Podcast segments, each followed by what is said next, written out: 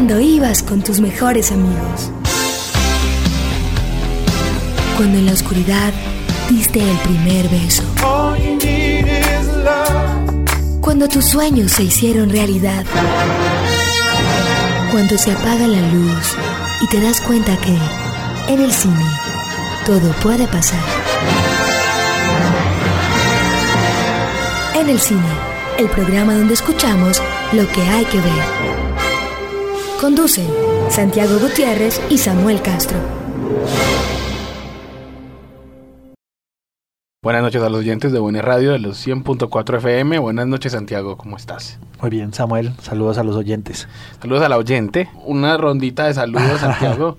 Eh, saludos a Jorge Espinosa, colega de RSN Radio, que nos escucha desde Nueva York. Pronto, pronto desde Bogotá. Saludos a la nueva directora de, de, la Facultad de Ciencias Políticas de la Universidad Externado de Colombia. Saludos a quien más saludamos, Santiago. ¿A quién saludar? A Alejandro, a la familia Millán en Londres. Que, que ya han reportado sintonía en estos días Entonces, saludos.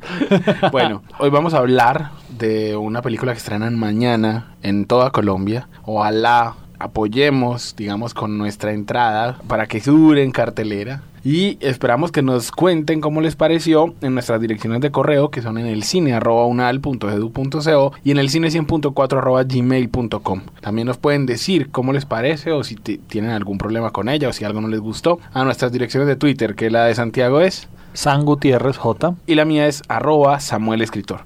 Vamos entonces con nuestra cortinilla de cartelera para que hablemos de la película que ganó el premio más importante en la historia del cine colombiano.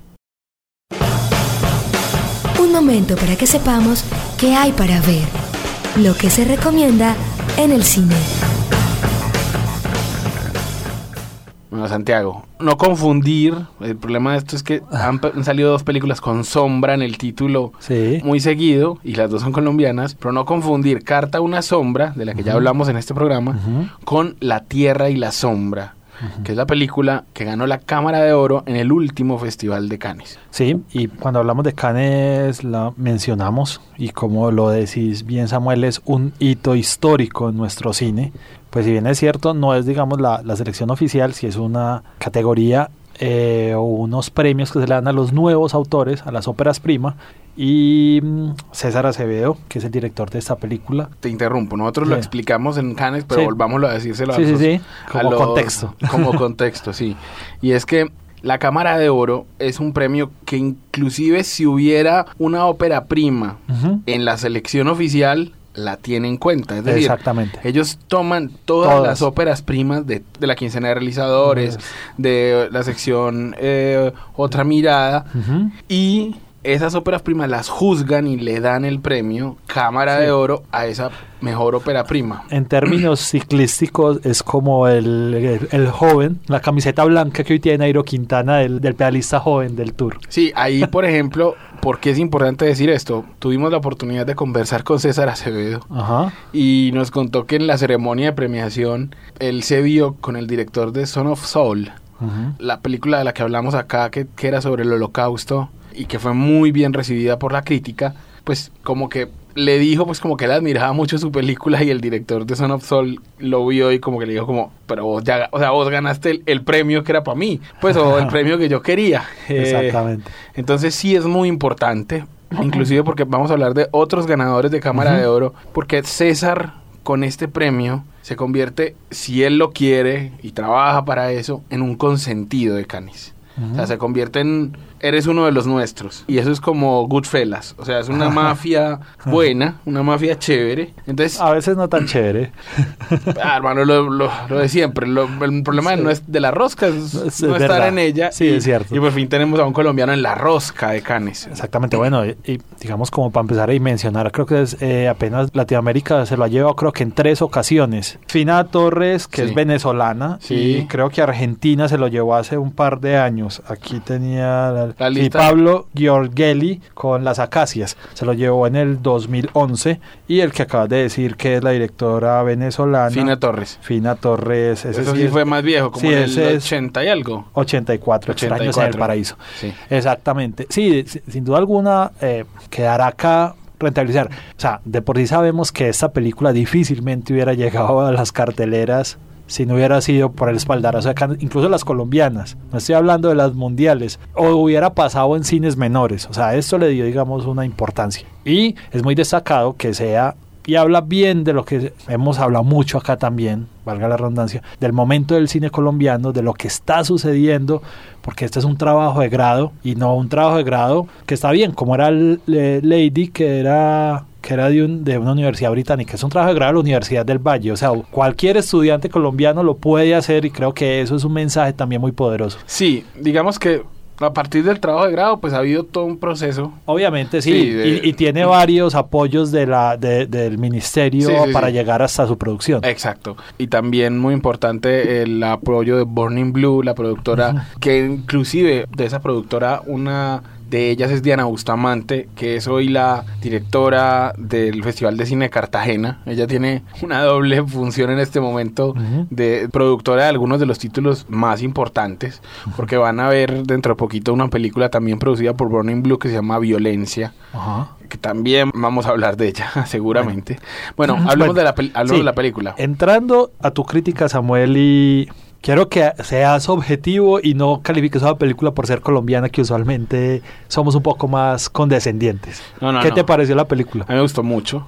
Me gustó mucho. Mejor dicho, los oyentes que han oído este programa saben que a mí me gustan un poquito las historias un poco más complejas en, en, cuanto al guion y entonces, pues por eso no, no voy a decir que me fascinó, pero me gustó mucho. O sea, ¿por qué? Porque hay mucha gente que, mm, y lo decían en, en la crítica que hice, que escribí, hay mucha gente que se las da como de artista y entonces dicen soy el nuevo Lisandro Alonso y entonces escriben una película y hacen unas tomas lentas pero sin ningún sustento para que eso sea lento. O sea, esta es la manera de descrestar incautos.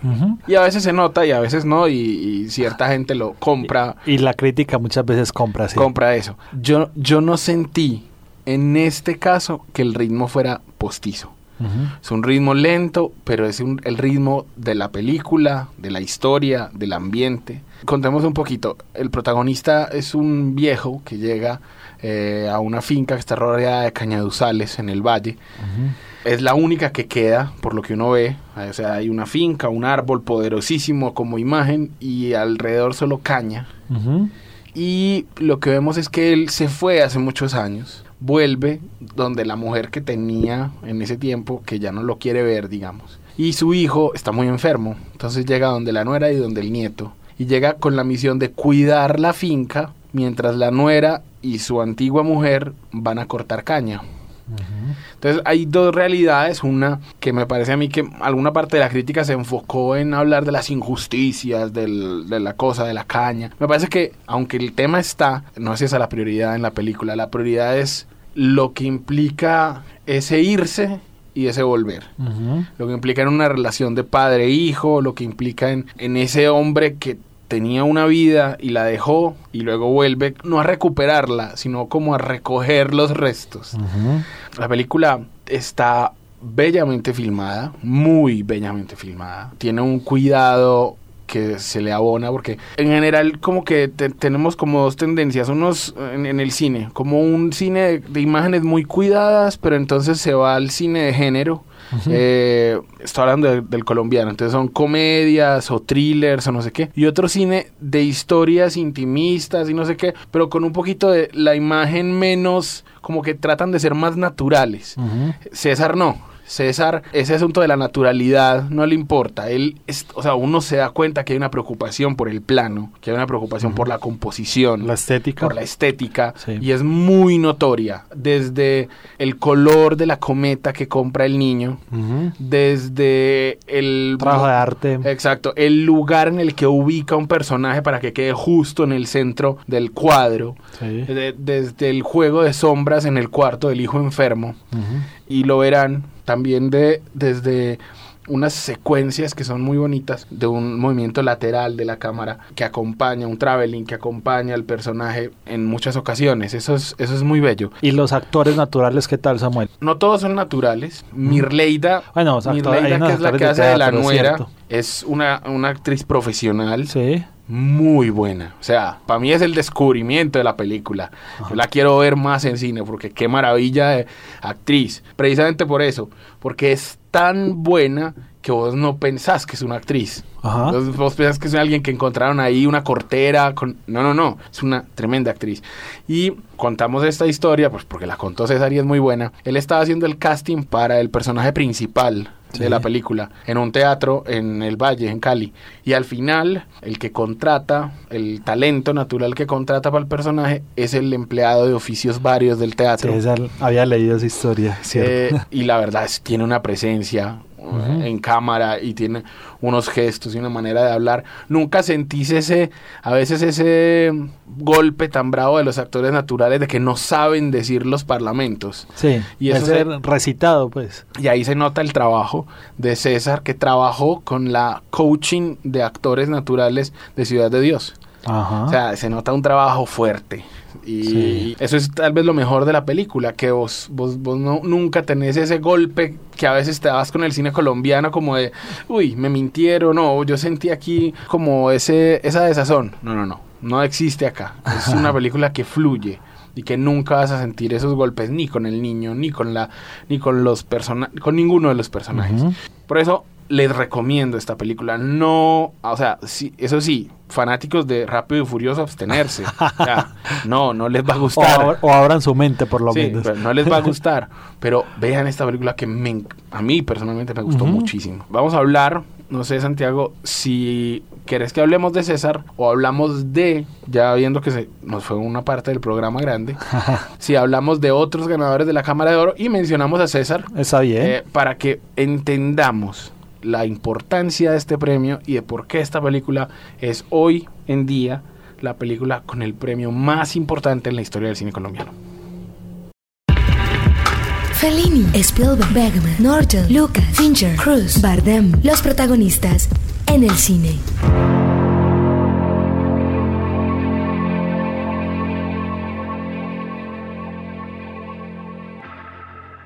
Bueno, es que César, hay que decirlo, César es un colega, César es comunicador social. Bravo, por fin. por fin uno que pudo hacerlo y dedicarse al cine y a dirigir y que le fue bien. Realmente mis respetos a César, que como él lo dice, tuvo una relación, la película nace como de una parte de su relación personal con su papá, sí. que también pues se separó de su familia y él pero fue- es decir no no es una cosa tan dramática como en la película o tal vez sí pues pero no en ese contexto rural no no como nos nos pintan o sea no hay nada autobiográfico ahí literal. Y César trabajó. Lo que hace el grupo del Valle en este momento es que me parece muy bueno los directores han trabajado antes en otros proyectos haciendo otras cosas. O sea César fue director de cámaras de otras películas. Los de Moreno, creo, los del película de Carlos Moreno. En proyectos de Carlos Sí, Moreno. sí. César estuvo ahí como o asistente de dirección o- y me parece muy buena esa manera de aprender el oficio. Sí, sí, sí.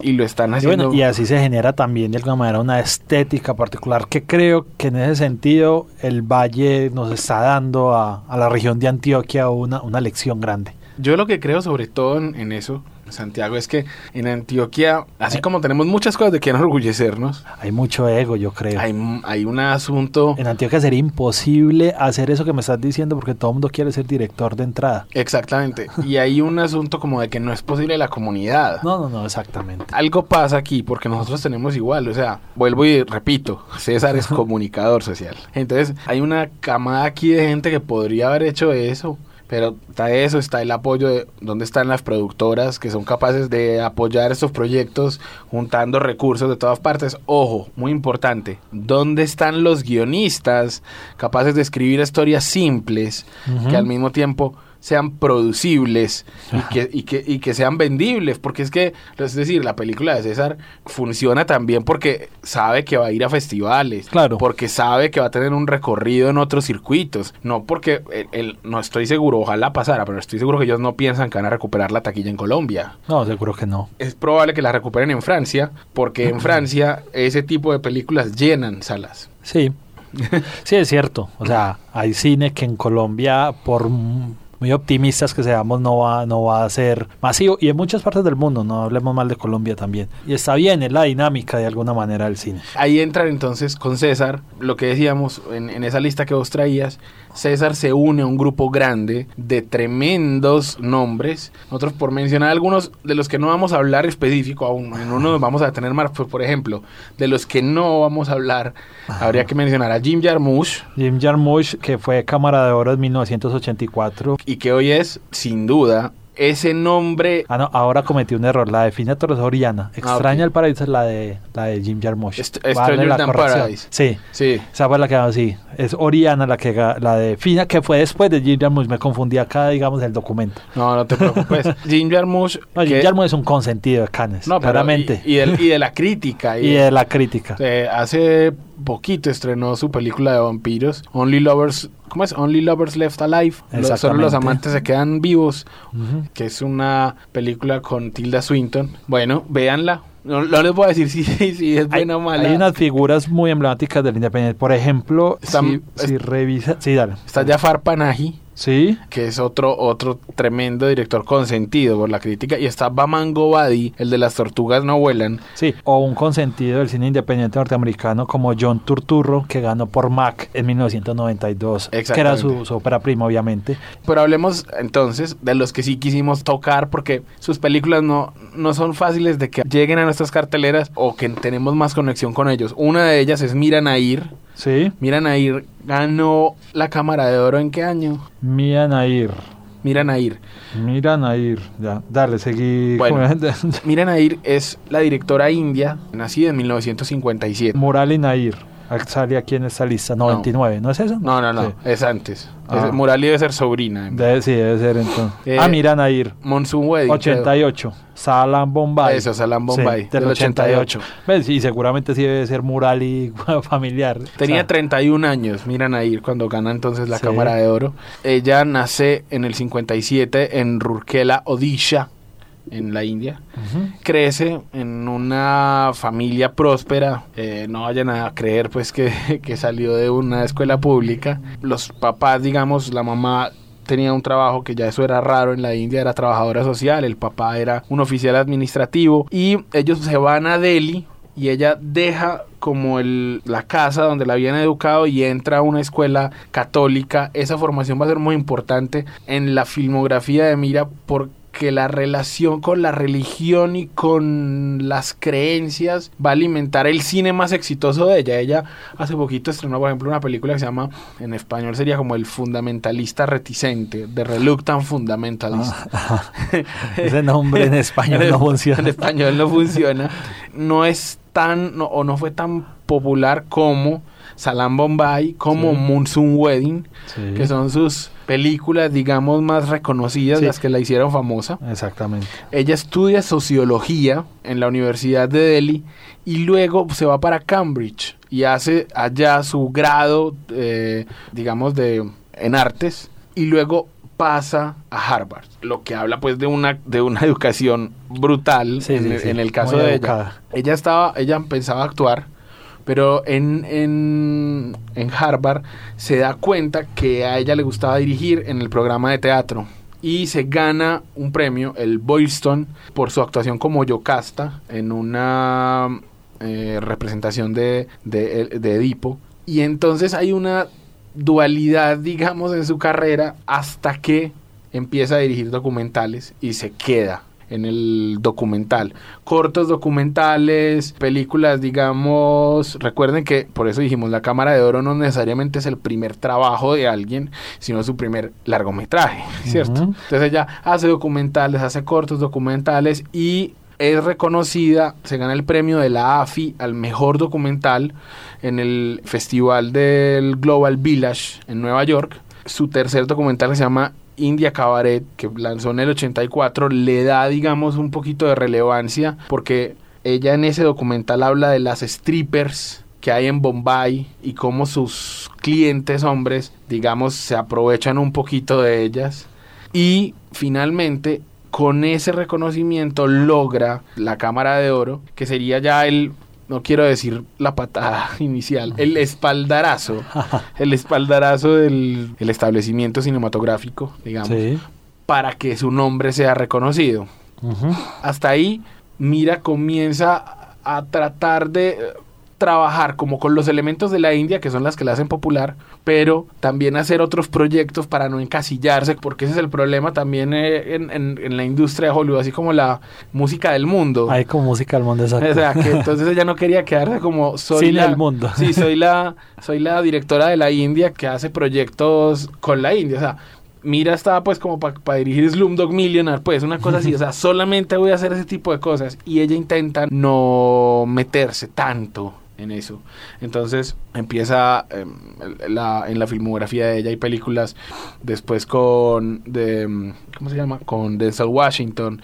Ella hizo Vanity Fair, una película con Reese Witherspoon que le fue muy mal, que a mí no me pareció tan mala, la verdad, Ajá. pero que tenía como intentaba hablar de Occidente con Oriente. Hizo uno de los segmentos de Nueva York I Love You que fue ese, ese proyecto igual que París Jotem que se hizo con Nueva York. Hizo Amelia, sobre Ajá. Amelia Earhart, la Sí, piloto la de, de de- Tazón, sí. que era con Hilary Swank. Hilary Swank, protagonista, sí. Ella intenta, ha intentado salirse como de del cine, es que no, no- es exótico. Esos son como los dos caminos que toman los directores de la Cámara de Oro. O sea, o es un espaldarazo, para usar tu palabra, hacia más lo comercial y digamos la industria, o se estabilizan como el caso de Jim Jarmusch que dijimos de, en el cine independiente. Habría que hablar de quién más. Sí, viendo la lista, o sea, creo que en cartelera, no, o sea, ese premio empezó en el 78. ¿Cuántas películas son, Samuel? O sea, son, 20 son casi 30 años.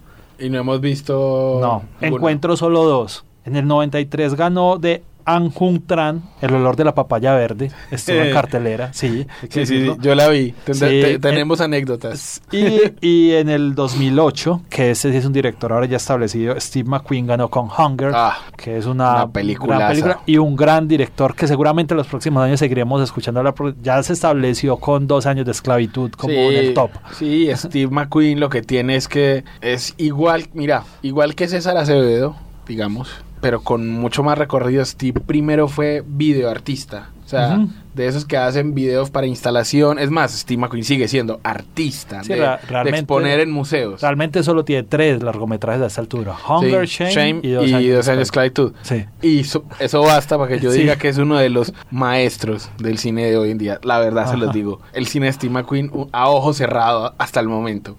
Si uno hace tres películas y las tres son de ese calibre, hermano, vamos para una carrera para que dentro de 20 años el Steve McQueen en el que uno piense no sea en el actor, sino en él. Exactamente. Bueno, nos saltó ya nuestro aviso de faltan tres minutos, que Jorge siempre nos avisa para que terminemos esto. Entonces, la invitación es otra vez a lo mismo, a que a partir de mañana vayan a la sala, denle una oportunidad. Los que no son de, de cine calmadito o de cine colombiano, denle una oportunidad que esta película vale la pena. Lo digo así, sin sonar peyorativo, co- obviamente con, con Ciro, pero el abrazo de la serpiente me parece a mí que era una película todavía más difícil de digerir Sí, claro. para los públicos que, Tenía elementos. que La. Tierra y la Sombra. Se los digo en serio. En eso que estábamos hablando del exotismo. Sí. El abrazo de la serpiente es una película exótica y buena y hay que verla. Pero esta película es más fácil de digerir.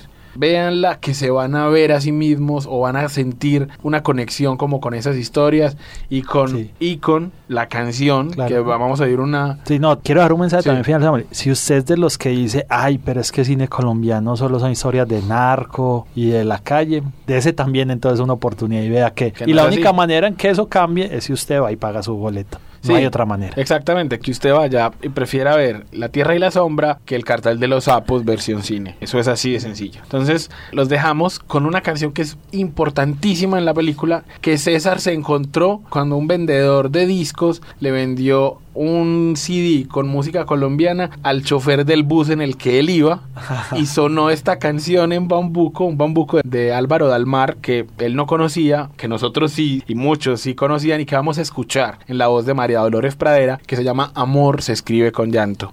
Nos escuchamos dentro de ocho días aquí en el cine.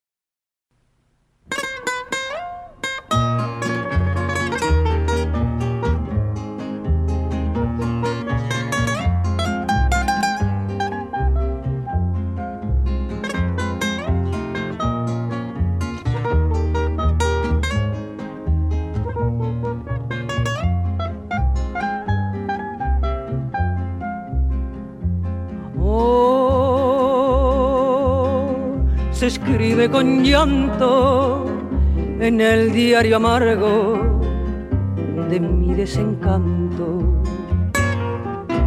Amor que sembraste un día rosas de esperanza en el alma mía.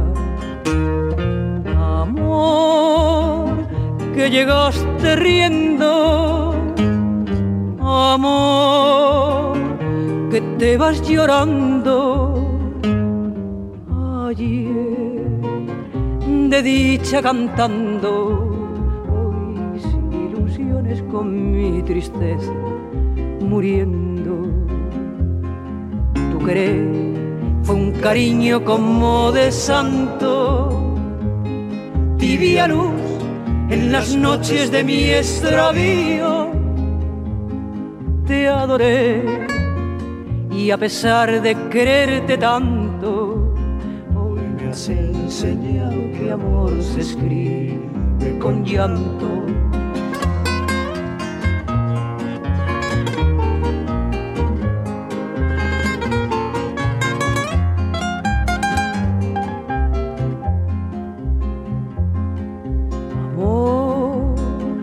se escribe con llanto en el diario amargo de mi desencanto. Amor que sembraste un día rosas de esperanza en el alma mía. Amor que llegaste riendo. Amor que te vas llorando. Ayer de dicha cantando, hoy ilusiones con mi tristeza muriendo. Tu querer fue un cariño como de santo, tibia luz en las noches de mi extravío. Te adoré y a pesar de quererte tanto, enseñado que amor se escribe con llanto.